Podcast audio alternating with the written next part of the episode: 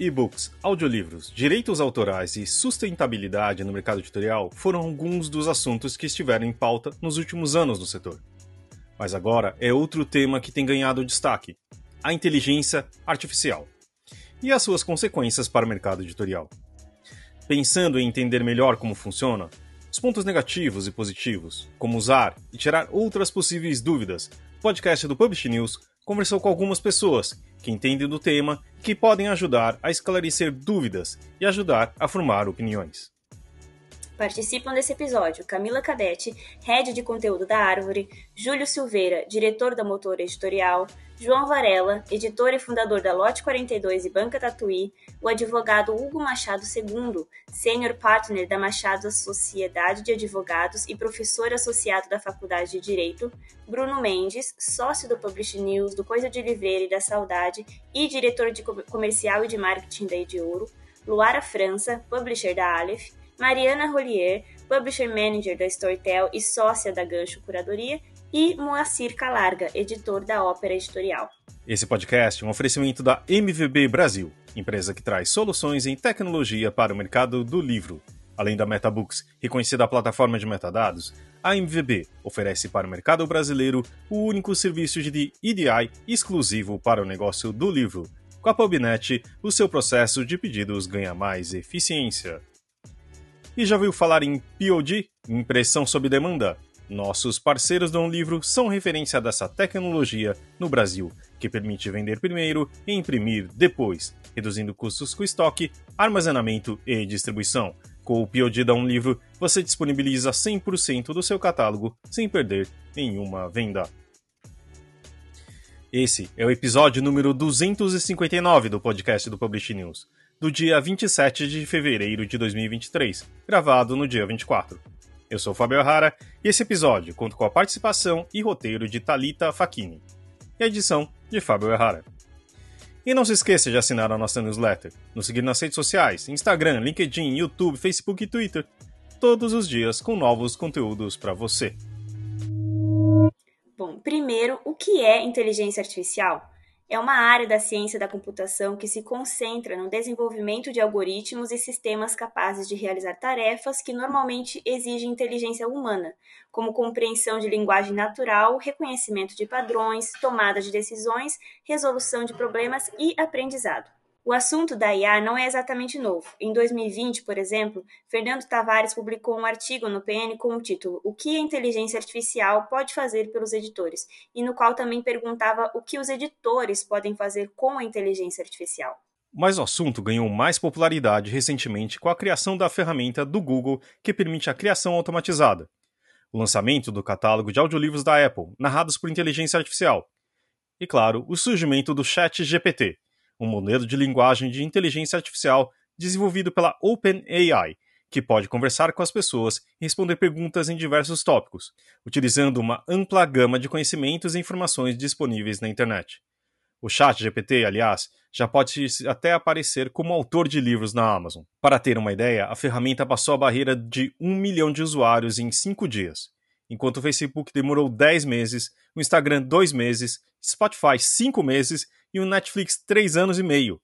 E já passou 100 milhões de usuários em dois meses do seu lançamento. Mas as ferramentas de IA que o nosso mercado poderia utilizar passa por outras tantas, como os geradores de imagem, como o Midjourney, o Dali, ferramentas de criação de sinopses ou que auxiliam na organização e revisão de textos. Bruno Mendes é o primeiro a falar sobre o tema, trazendo um breve histórico da IA no mercado e como ela tem evoluído e se tornado cada vez mais acessível. Ele comenta ainda qual o grande diferencial do Chat GPT e por que a plataforma ganhou tanto protagonismo. Olá pessoal do Publish News, prazer falar com vocês novamente, hoje trazendo esse tema que furou a bolha né, apenas do, dos entusiastas de tecnologia, que na verdade não é novo o que a gente enxerga em tecnologias de inteligência artificial, como o ChatGPT ou Midjourney, com, com, como gerador de imagem, né? É que a tecnologia vem se tornando, na verdade, é, é, a cada ano mais acessível às pessoas. É, alguns anos atrás, lembro, lembro bem é, de utilizar a tecnologia Watson da, da, da IBM, que, que tinha essa, esse viés né, de, de responder algumas coisas e utilizar ele, elementos de conhecimento geral dentro de uma base de dados para responder né, é, é, questionamentos ou até produzir conteúdo também.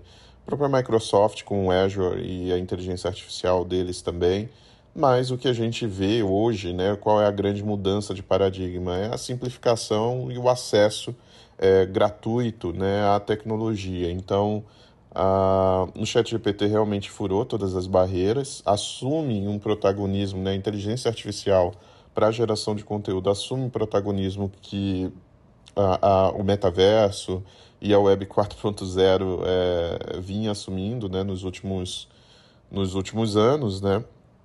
Então, hoje você vê todas as empresas investindo na sua própria tecnologia, né, e, e, em detrimento a outra, né, Microsoft, por exemplo, parou de produzir conteúdos, né, demitiu toda a sua equipe, na verdade, de, de boa parte dela, né, que estava investindo ali em metaverso, e era uma das empresas que mais estava investindo nessa tecnologia.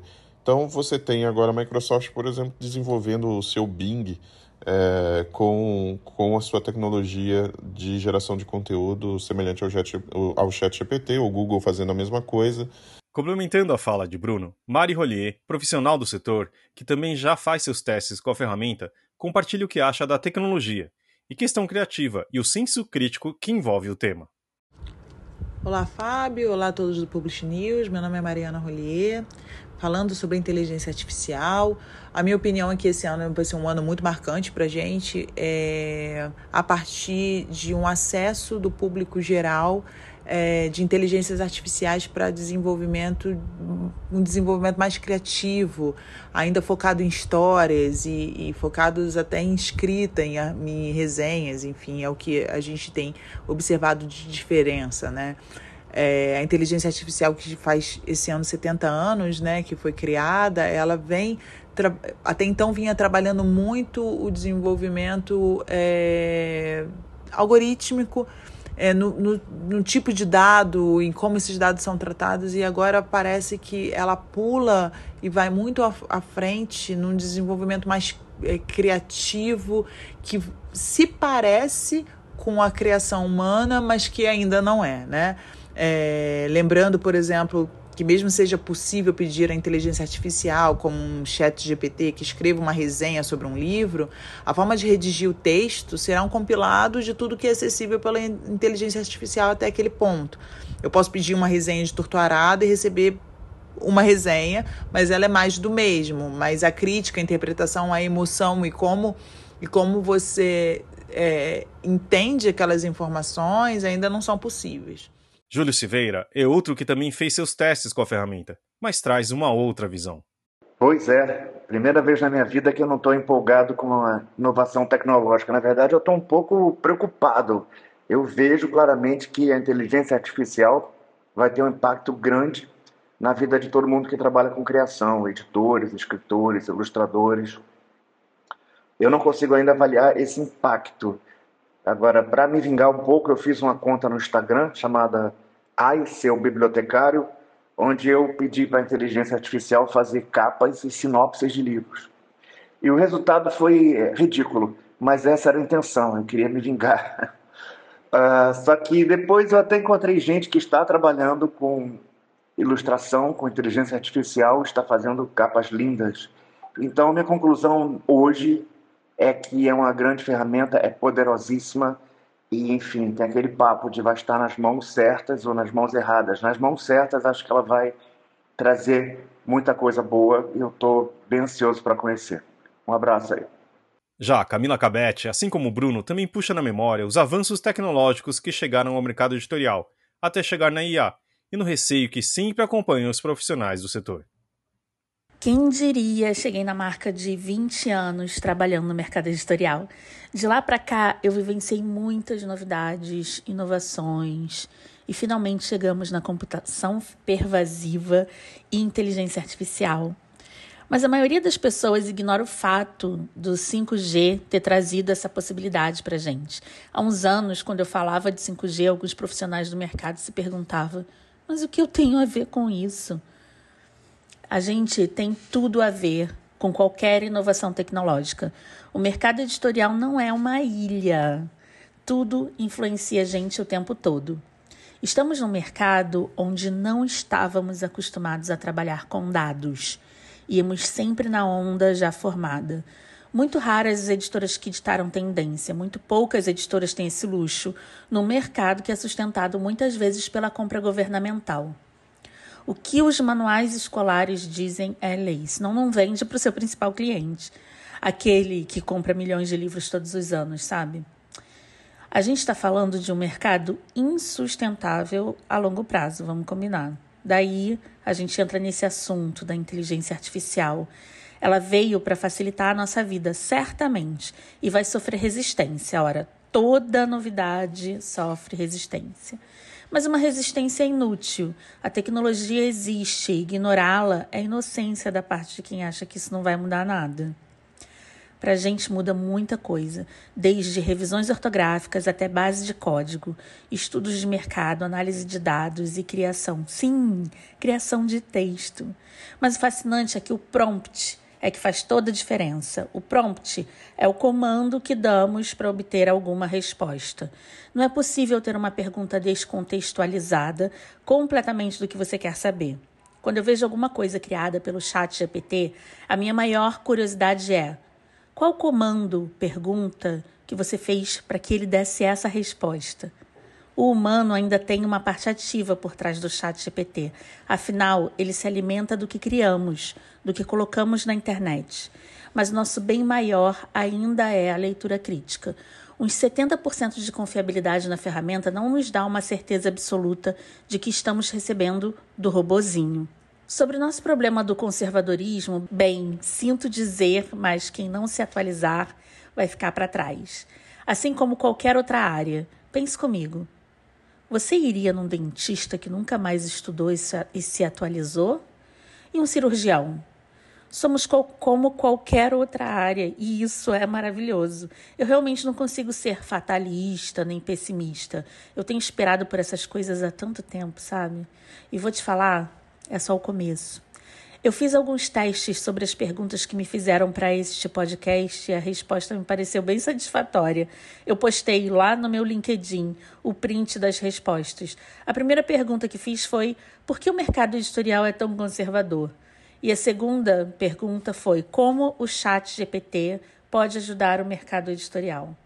Fica aqui a minha provocação para que vocês mesmos façam essas perguntas e analisem as respostas. Ainda sobre a parte ativa do ser humano por trás do chat GPT, Bruno concorda que não é um substituto do fator humano e fala do nosso papel no uso da ferramenta. A utilização, muita gente teme uma substituição da, da tecnologia, né, e, e fazer com que o conteúdo e livros inteiros sejam gerados é, pela tecnologia. Isso pode acontecer em algum momento, de fato, se você olha ano a ano o grau de evolução dessas ferramentas, uh, ela, ela nitidamente em alguns anos vai poder gerar né, esse tipo de conteúdo. No entanto, o que você tem ainda dentro da ferramenta é uma coxa de retalhos. João Varela, presença cativa já no nosso podcast, também compartilha sua visão sobre o chat GPT e o diferencial da plataforma em relação às outras, que já estavam no mercado há algum tempo, e o que ela muda na relação. Seres humanos versus tecnologia. Olá, amigos do Publish News, satisfação estar de volta aqui no podcast. A grande novidade do Chat GPT e de outras ferramentas de inteligência artificial similares é o domínio da sintaxe em vários idiomas, né? a acessibilidade e a apresentação dos resultados. Se vocês pararem para pensar, vão perceber que Alexa, Siri, Cortana e outras assistentes virtuais já trabalhavam com uma tecnologia similar, né? de eh, tratar de entender a demanda do usuário e dar um resultado. Então, o ChatGPT é uma nova dimensão no relacionamento que a gente tem, nós seres humanos, com essas máquinas. A ferramenta, do jeito que está desenhada hoje, ela vai desestimular que as pessoas naveguem pela internet. É um movimento dos buscadores, principalmente aí Google e Bing, para satisfazer o usuário com a resposta que aparece na tela do buscador. É, levando em conta que parte considerável da web é dependente do tráfego que vem das ferramentas de busca, isso vai gerar um altíssimo impacto. E aqui, o nosso momento MVB, também falando do quê? De IA, mas agora aplicado aos metadados. E aqui no nosso momento MVB Brasil, com o Ricardo Costa. E aí, Ricardo, tudo bom? Tudo bem, Fábio. Fala aí, pessoal. Tudo bem? E hoje, aproveitando que o, o podcast é temático, a gente tá, tem falado aqui de inteligência artificial. Eu acho que, como o Ricardo sempre está em né, é muito internacional e se fala com muitas pessoas, trabalha em uma empresa que sempre também busca as melhores tecnologias para oferecer no mercado. Eu também acho que é importante a gente conver... eu queria falar com ele, eu falei assim, putz, já pedido para ele a gente falar um pouquinho disso também. Eu acho que vale falar um pouco de inteligência artificial ou tendências, pelo menos aplicada em metadados, né, Ricardo? O que, que você pode contar de, de novidade nesse campo aí? É, Fábio, é, é, é, um, é um assunto, é um assunto é, empolgante, uhum. né? A gente é, é, um assunto que é, que é gostoso de falar, inclusive, uh, mas, mas também é um assunto no qual nós temos nos envolvido. Uh, fora, fora a questão de que está todo mundo trabalhando, acho que hoje muitas áreas estão uh, buscando a utilização ou a melhor utilização da inteligência artificial para o seu para o seu negócio, para a sua área, uhum. uh, para o seu trabalho, né? Então nós também fazemos isso. É, e a inteligência artificial tem sido já já há algum tempo está sendo testada e usada para trabalhar em favor dos metadados, ou uhum. em favor, melhor dizendo, das pessoas que trabalham com os metadados. Uhum. Né? É, primeira coisa, eu não sei se alguém já falou isso no, no bate-papo de vocês aí, né? É, mas uh, nós vemos a inteligência artificial como uma grande ferramenta, uma super ajuda, vai facilitar muito uh, pode reduzir muito aquela parte de trabalho pesado, digamos assim, uhum. né, que é necessário para a produção de bons metadados, para o gerenciamento dos metadados, mas uh, não vai ficar pronto sem a atuação do ser humano. Uhum. Né? Não vai ser um negócio que você vai jogar o livro lá, é, põe, na, põe na boca do funil uma, o, o livro, sai no final todos os resultados, tudo prontinho e tal, e não precisa mais do trabalho do ser humano, vai ser colocar lá o texto e a inteligência artificial faz tudo. Né? É, é, mais uma é, ferramenta para ajudar, né? É mais isso que eu acho Exato. Uhum. Exato. É, é, é, é um, ele vai trazer várias indicações, vários apontamentos. Uh, a gente estava conversando antes, né? Você mencionou a questão das sinopses. É, realmente, é possível uh, esse poder de sintetização de texto da inteligência artificial é muito legal e ele faz isso de uma maneira boa, de uma maneira bem feita. Mas vamos tomar por exemplo, por exemplo, a sinopse. É, mesmo livro, isso não acontece no mercado, até acontece com livros de uh, domínio público, mas o mesmo livro produzido por duas diferentes editoras eles vão ter duas sinopses diferentes. Uhum. Porque cada um está focando num ângulo diferente, ou num público diferente, ou faz, quer apresentar aquilo de uma maneira para é, ser atraente para o pessoal que vai prestar vestibular, uhum. ou para ser mais atraente para a galera mais jovem, ou para a galera mais idosa, não sei. Tem mil uhum. coisas que você pode fazer com uma sinopse do mesmo livro, né? Uhum. Uh, eu acredito, inclusive, é claro, que a inteligência artificial vai poder até entender essas preferências, você vai poder parametrizar isso, mas, de qualquer maneira, o, o ser humano precisa trabalhar junto ali e é o ser humano que vai dar aquele aquela afinação final, né? É, a gente que planeja é o ser humano que tem plano de marketing, que tem meta de venda, que leu esse livro durante seis meses, trabalhou com ele na edição desse livro, seja para editar como autor, seja para trabalhar na tradução, etc. Então, o, o ser humano está muito mais envolvido. Ah, mas a inteligência artificial tem uma capacidade de processamento? Tem, incrível, é um negócio absurdo, né? É, por acaso, no, na, no, no carnaval agora, eu estava conversando com uma pessoa bastante envolvida nessa área de tecnologia e a gente já sabe, por exemplo, não existe, quer dizer, existe, né? Mas requer um, um, um investimento absurdo se você quiser que uma inteligência artificial rode em seus próprios equipamentos, numa num uhum. super servidor, não, sei o não tem, roda tudo na nuvem hoje em dia. E uhum. Só porque existe a nuvem, a frase dele até foi assim, ah, Ricardo, é só porque existe a nuvem que dá para a gente fazer tudo isso com, com inteligência artificial hoje em dia. Né? Uhum. É, um, é uma massa de processamento absurda. Né? É, mas eu acho isso para mim é bem claro. Ele vai ajudar, mas não vai resolver todas todas as questões, né?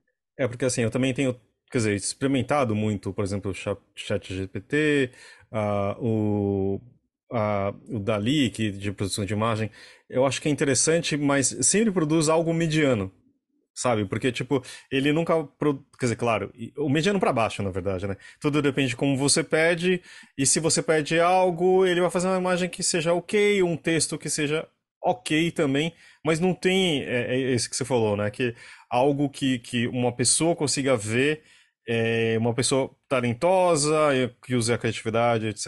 Né? Isso eu acho que realmente não vai substituir. Mas tem coisas que, por exemplo, que você estava contando também que eu achei muito interessante. É, por exemplo, uma livraria muito comum. Eu, eu já trabalhei assim, ah, putz, você não tem aquele livro novo com a capa azul? Isso, e aí você me contou que tem um case nisso também, né? Tem, tem. A, a MVB já trabalha, trabalha em cooperação com empresa lá na Alemanha que está fazendo testes e buscando soluções nessa questão de inteligência artificial para os metadados. Né? E eu acho que, caramba, essa pandemia sempre confunde minha, as minhas contas, mas mais ou menos há uns quatro anos, a, a gente fez um, um teste e eles criaram lá uma função e fomos fazendo essas perguntas. Ah, eu quero ler um romance do século XVIII de capa amarela. E aí ele trazia algumas opções. Ele encontrava livros cuja cor predominante da capa fosse amarela e apresentava as opções para gente. Né? É, é um uso básico, mas é um, é um uso inicial. Uh, hoje a gente está focando em, a partir do texto, é, que você fornece para a inteligência, ela te fornecer, ela te sugerir palavras-chave. Hum? É, é uma coisa super legal, mas que, de novo, você tem que afinar. Você tem que saber o que, que você quer dar mais importância, né? então colocar numa certa ordem. Você existem às vezes questões que não estão ali no texto, mas que para você e para a sua comunidade estão relacionadas àquele título. E aí você vai colocar mais um adicionar uma palavra-chave ali. Uh, existem testes e uh, trabalhos na direção de categorização, mas que também segue a mesma questão do da palavra-chave, da importância e do caminho que você quer dar para esse ou para aquele título. Né? Então, tem muitas utilizações e certamente vai ajudar demais. Né? Então, todo aquele processamento pesado, a inteligência vai fazer. Né? Aí depois você tem uma pessoa que, inclusive, vai ser uma pessoa mais especializada, uma pessoa com maior prática, que vai afinar uh, uh, o ponto para onde você quer levar. É, o que eu é... tenho achado interessante, eu imagino que é, seja uma. Ele te apresenta várias palavras-chave e aí você pode escolher ou encaminhar, falar assim, ah, não é bem por aí, eu quero mais, por exemplo, ah, mais para o público X, de público A, por exemplo, ah, que é interessado em marketing, esse livro que eu quero que seja mais. Quer dizer, eu acho que sempre essa direção que acho que talvez seja importante, né? Tipo, a, como você pede, como você refina quer dizer, você tem uma ferramenta que te ajude. Para mim é uma coisa muito quando a gente é de uma, uma, geração anterior, né, Quando De pensar assim, ah, como o Excel surgiu, ele não, não substituiu os contadores ou coisa assim. Ele ajudou a fazer mais coisas a partir disso, né? Uhum, uhum. Bom, geração anterior, fale por você, né? eu posso falar, eu sou mais, diga, mais, mais experiente. Não, cara, eu, eu vou, eu acho que a minha é antes da sua ainda, mas, mas é por aí. Mas a questão é essa mesmo. É, é uma ferramenta. Você é, comentou uma questão de faixa etária, de, de público. É, existem também testes justamente de classificação de texto. E é hum. é interessante como a inteligência conseguiu é, classificar textos é, de acordo com a complexidade do texto. Hum. Não, não era se tinha palavrão, se tinha hum. sexo, hum. se tinha whatever.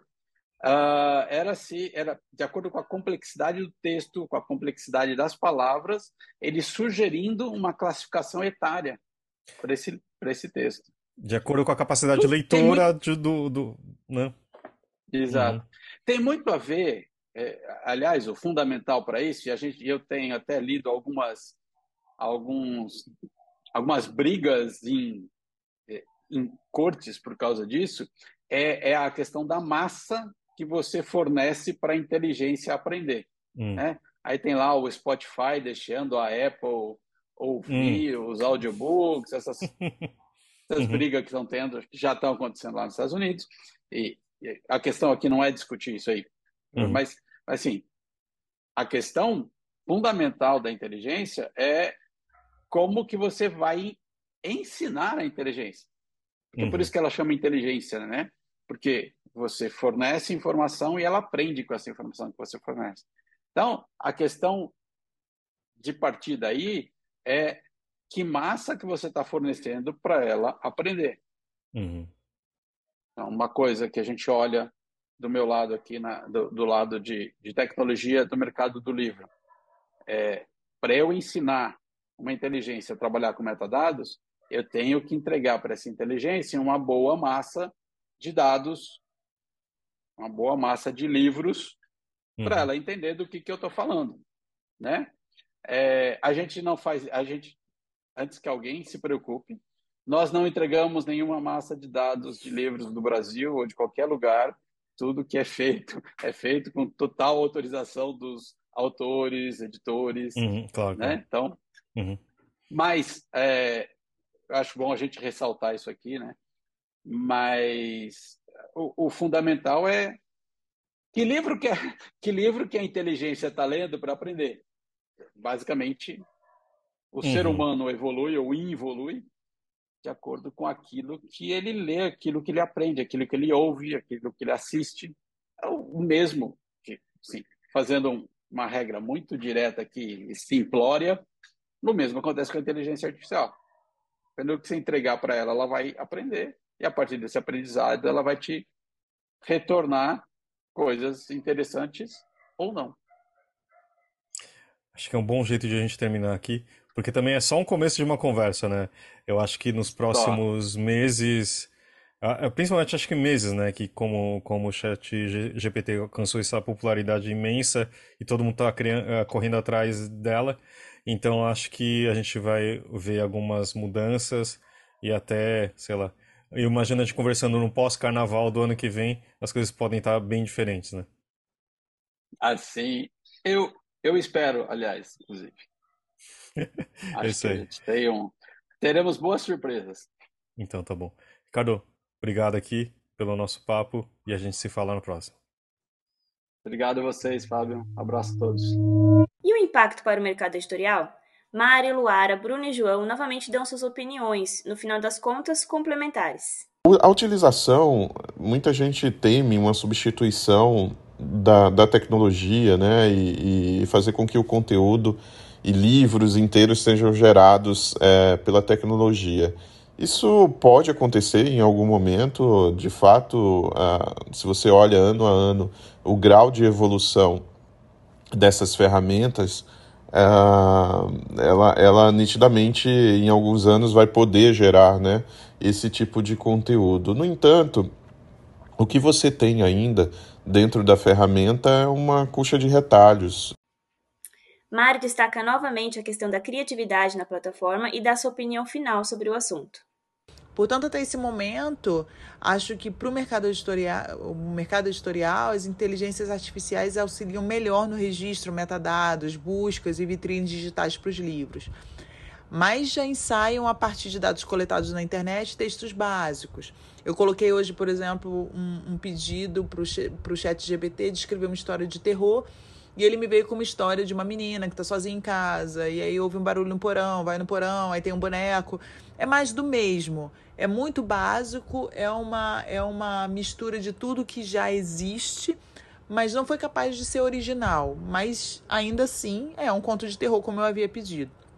É, então, a minha opinião é que as histórias originais serão difíceis de ser criadas pela inteligência artificial mas que em breve a gente vai usar mais essa tecnologia para nos ajudar na criação mais efetiva de histórias, pesquisas, desdobramentos, cenários, como já eu vejo sendo feito pelos roteiristas e criadores de audiovisual. É, meu trabalho no gancho me dá muito essa visibilidade de saber como eles estão usando essa inteligência para auxiliar eles em criação de filmes e séries, né? Até onde a gente tem acesso, né, um acesso público, é isso que a inteligência artificial pode nos, nos oferecer. Mas quanto mais a gente usa, mais a inteligência se desenvolve. Então eu aguardo aí os novos passos né, da tecnologia, mas ainda a minha opinião é um pouco conservadora. Acho que os autores, a originalidade dos autores, a interpretação, o estudo acadêmico, as experiências de vida vão ser difíceis de serem traduzidas de forma original, é, pelo menos por enquanto. E o mesmo ponto da criatividade também é abordado por Luara. Aqui é a Luara, é publisher da editora Aleph, e eu acho que o, essas tecnologias de inteligência artificial, elas vão ajudar sim em alguma coisa, mas elas não vão tomar nenhum lugar no mercado. Eu acho que elas podem funcionar bem como é, ferramentas para construir algumas coisas, construir listas, é, alguma coisa que você dê informação né, e ela consiga te dar de volta de outra forma. Mas eu ainda acho que para escrita e mesmo para copies que eles fazem bem, né, anúncios e essas coisas, eu acho que não tem uma coisa diferente aí que nunca que o ser humano nunca vai ser substituído, que é a coisa da inovação e da criatividade, né, se a gente for pensar bem. E eu acho que isso nunca vai acabar e isso vai ser uma coisa humana para todo sempre.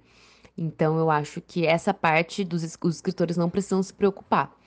E mesmo para textos que eles fazem bem, que são textos quando você dá um input de informação e eles te devolvem um texto pronto, a gente ainda precisa ler, preparar e revisar. Então, esse tipo de coisa também não acho que vai sumir no nosso mercado. Então, eu sinto que a gente está bem é, como mercado editorial para não, não ter medo desse tipo de coisas. Desse tipo de coisa.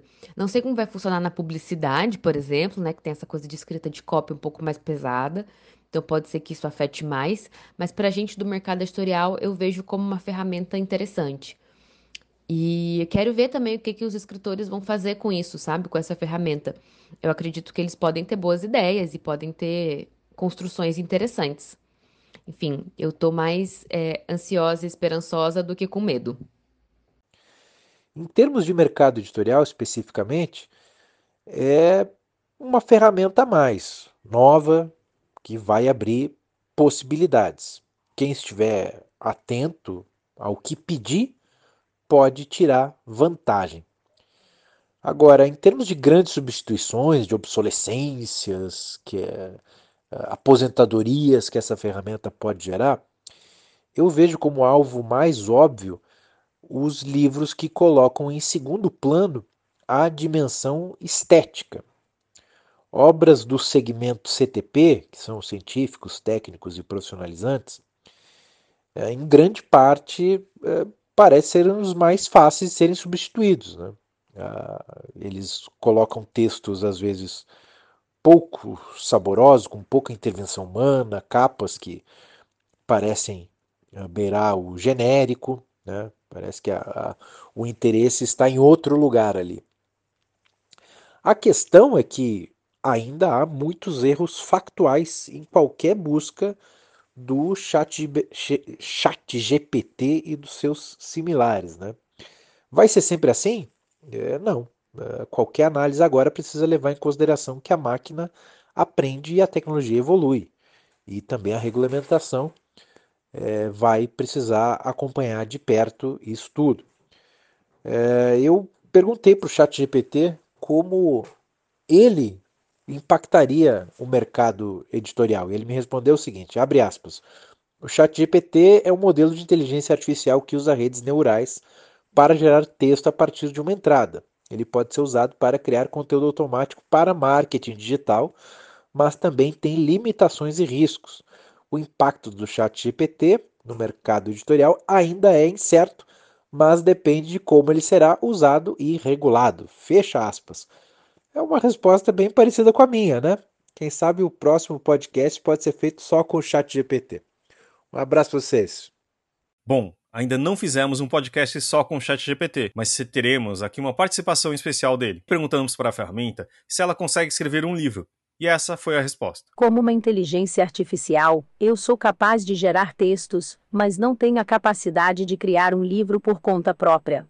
Isso envolve muito mais do que apenas escrever palavras em uma página, como ter uma ideia original, desenvolver personagens, enredo, diálogos, pesquisa, revisão e edição, entre outras habilidades que são comuns a escritores e escritoras. No entanto, eu posso ajudar em tarefas relacionadas à escrita, como gerar ideias de enredo, sugestões de personagens, auxiliar na gramática e ortografia, sugerir sinônimos e fornecer informações para pesquisa, por exemplo. Além disso, posso ser usado como ferramenta para auxiliar na produção de textos, mas o processo de criação de um livro requer habilidades humanas que eu não possuo. A Ópera Editorial, casa com apenas um ano no mercado, publicou uma obra usando a inteligência artificial e Moacir Calarga, editor da ópera, explica o feito e dá sua opinião sobre o tema. Para ele, a inteligência artificial é uma ferramenta e, no momento, deve ser usada como tal. Olá, sou Moacir Calarga, editor da Ópera Editorial, e primeiramente gostaria de agradecer o convite do Fábio Errara para estar aqui e pela oportunidade de trazer o assunto neste podcast da Publish News tão fundamental para a nossa literatura. A ópera editorial nasce com a filosofia de democratizar a publicação no Brasil. Segundo Antônio Cândido, a literatura é um direito e todos deveriam ter acesso a ela. Nós da ópera entendemos que a publicação também é um direito de todos, e em pouco mais de um ano de existência já estamos chegando nos 100 livros publicados. E temos outros tantos em processo de publicação, sem custo algum para nossos autores, realizando o sonho daqueles que possuem talento, mas não têm oportunidade. Recentemente, publicamos um livro infantil escrito e ilustrado por inteligências artificiais. Nosso principal objetivo era trazer a discussão à tona. Mas por que publicar um livro? Não teriam outras formas de trazer a discussão? Acreditamos que o impacto ao trazer um livro publicado seria maior e poderíamos trazer de fato a discussão. Pois até agora muito tem se falado sobre as inteligências artificiais, mas pouco tem se debatido sobre elas. E agora que ela chegou, que elas chegaram ao campo artístico, é fundamental discutirmos o impacto que isso trará para a arte no geral, e no nosso caso, na literatura. Será que as IAs vão substituir os artistas? Eu acredito que não, não por agora. Daqui a um tempo não sei dizer, pois elas ainda não possuem a subjetividade humana, a sensibilidade e outras características que fazem o ser humano produzir a arte. Elas vão substituir muitos trabalhos que envolvem a escrita, desenhos, pinturas, músicas, mas há muitas questões sobre isso e precisaríamos de um podcast inteiro para discutirmos. No momento, as inteligências artificiais são ferramentas e é assim que elas devem ser utilizadas, como ferramentas, nada além disso. Elas podem facilitar e auxiliar muito a nossa área, como por exemplo ajudando os escritores na escrita de um romance, nas pesquisas, questionamentos sobre estrutura, roteiro, ideias, construção de cenas e até mesmo para desbloqueios. Acreditamos que o mercado editorial vai sofrer uma pequena mudança, nada grave, e vai se adaptar em relação às IAs. Ainda não vejo como uma, uma ameaça. Claro que muitas pessoas perderão seus empregos, mas isso é uma questão estrutural e não específica das IAs. Claro que a escrita da inteligência artificial desperta curiosidade e até um certo choque nesse primeiro momento, mas a longo prazo a curiosidade passará, até porque as IAs ainda não possuem a subjetividade humana e caem sempre no mesmo padrão. A inteligência artificial como um todo representa uma revolução tão significativa quanto a revolução industrial para a humanidade. Ainda estamos no início dela e muita coisa está por vir. Porém, no campo artístico, acredito que a longo prazo isso se as IAs não atingirem a subjetividade, a tendência é os artistas, é, o artista ficar cada vez mais valorizado, pois poucas pessoas vão querer consumir coisas artificiais. Por fim, Hugo II fala sobre o lado jurídico da questão. Ele começa abordando a questão do direito autoral. Olá, Fábio, tudo bem? Um prazer estar aqui com você falando sobre esse tema da inteligência artificial e do direito, que é um tema que muito me interessa e até publiquei um livro recentemente sobre isso. Com relação ao direito autoral, o que a gente precisa lembrar é que os sistemas, os algoritmos de inteligência artificial, eles não têm personalidade jurídica. O que isso significa? Significa que eles não são sujeitos de direitos. Para o direito, existem dois tipos, basicamente, de entidades: os sujeitos de direitos, pessoas que têm personalidade são pessoas físicas ou jurídicas, né? As pessoas jurídicas são aquelas às quais o direito atribui personalidade, mas elas não têm existência corpórea, física. É o caso das pessoas jurídicas, das empresas, das sociedades comerciais, das associações, das fundações. E as pessoas naturais, pessoas físicas, pessoas de carne e osso, elas têm personalidade jurídica, que significa que elas são sujeitos de direitos e de obrigações. E ao lado dos sujeitos, nós temos os objetos, as coisas, em relação às quais os direitos dizem respeito. Né? Então, a pessoa tem direito de receber um crédito, a pessoa tem direito de manter a propriedade de uma coisa, direitos que são oponíveis a outras pessoas. Então, diante disso, o que a gente pode concluir é que os algoritmos de inteligência artificial eles não podem ser titulares de direitos autorais. Se eles criam alguma coisa, aquilo que eles criam não é deles. Mas aí fica a questão: é de quem então? Segundo, também foca na questão do chat GPT e, para explicar, faz uma analogia interessante. Lembrando também, assim como o Moacir, que a plataforma é algo auxiliar e deve ser usada como tal. No caso do chat GPT, o que a gente tem ali, que talvez possa ser feita uma comparação Claro que é uma analogia, é, um, é uma comparação, como toda comparação, ela tem as suas limitações, mas a gente pode comparar o chat GPT a um caleidoscópio, em que você... Caleidoscópio é aquele objeto, né, parece um telescópio, só que ele é fechado, a gente coloca o olho na parte é, da frente dele, na parte onde seria o olho da, o lugar de colocar o olho numa luneta, só que em vez de a parte de fora, a parte da externa dele ser aberta para que entre a luz externa as estrelas sejam vistas, por exemplo, ali está fechado e dentro tem uma série de espelhos e de pedras coloridas. a pessoa vai girando e vão aparecendo imagens belíssimas, só que aleatórias. No caso do chat GPT não existe aleatoriedade propriamente, porque é um sistema inteligente que organiza as informações, mas a, a metáfora, a comparação é de que as informações fruto dessa organização são como as imagens de um caleidoscópio, elas são as imagens sem autoria. Se alguém fotografar a imagem do caleidoscópio e disser que foi ele que fez aquela imagem, o caleidoscópio vai ser visto como um instrumento da criatividade dele, que pegou aquele caleidoscópio, fotografou e, e fez a imagem. Então, os sistemas inteligentes, até agora, eles são como que auxiliares do humano na criação de qualquer coisa, seja de uma petição, seja de um trabalho acadêmico, seja de uma imagem, de uma música, de um som. É como um carimbo, é como uma calculadora, é uma ferramenta de apoio. O problema é que é uma ferramenta de apoio cada vez mais autônoma. E aí isso realmente vai gerar problemas no curto prazo, não de autoria, porque a autoria vai ser sempre de quem usar a ferramenta para fazer o texto, mas vai gerar problemas de de controle, por exemplo, na, nas escolas, quem foi que fez o trabalho? Foi o aluno ou foi o chat GPT? no, na academia, quem fez aquela, aquele trabalho da faculdade, foi o aluno ou foi o chat GPT? Então isso, isso realmente vai colocar problemas de controle, como já existe hoje com Ctrl-C, Ctrl-V, com a pessoa copiando da internet os trabalhos, só que o chat GPT torna difícil, se não impossível, a verificação da autoria. Por fim, ele destaca que o que deve mudar agora é o nosso próprio modo de avaliar trabalhos e as obras. E aí talvez o que precise acontecer seja uma mudança nos critérios e nos controles de avaliação. Em vez de o professor avaliar se o aluno traz um texto pronto de casa, ele vai avaliar a capacidade crítica do aluno em sala, de discutir o texto que foi trazido. Mudam as ferramentas, então mudam também as formas de avaliação. Do mesmo jeito que se o aluno pode usar uma calculadora, o professor não vai cobrar dele apenas que faça uma conta básica, vai cobrar que resolva um problema de raciocínio, que a calculadora seja só um apoio. A mesma coisa vai acontecer com as informações em relação ao chat GPT.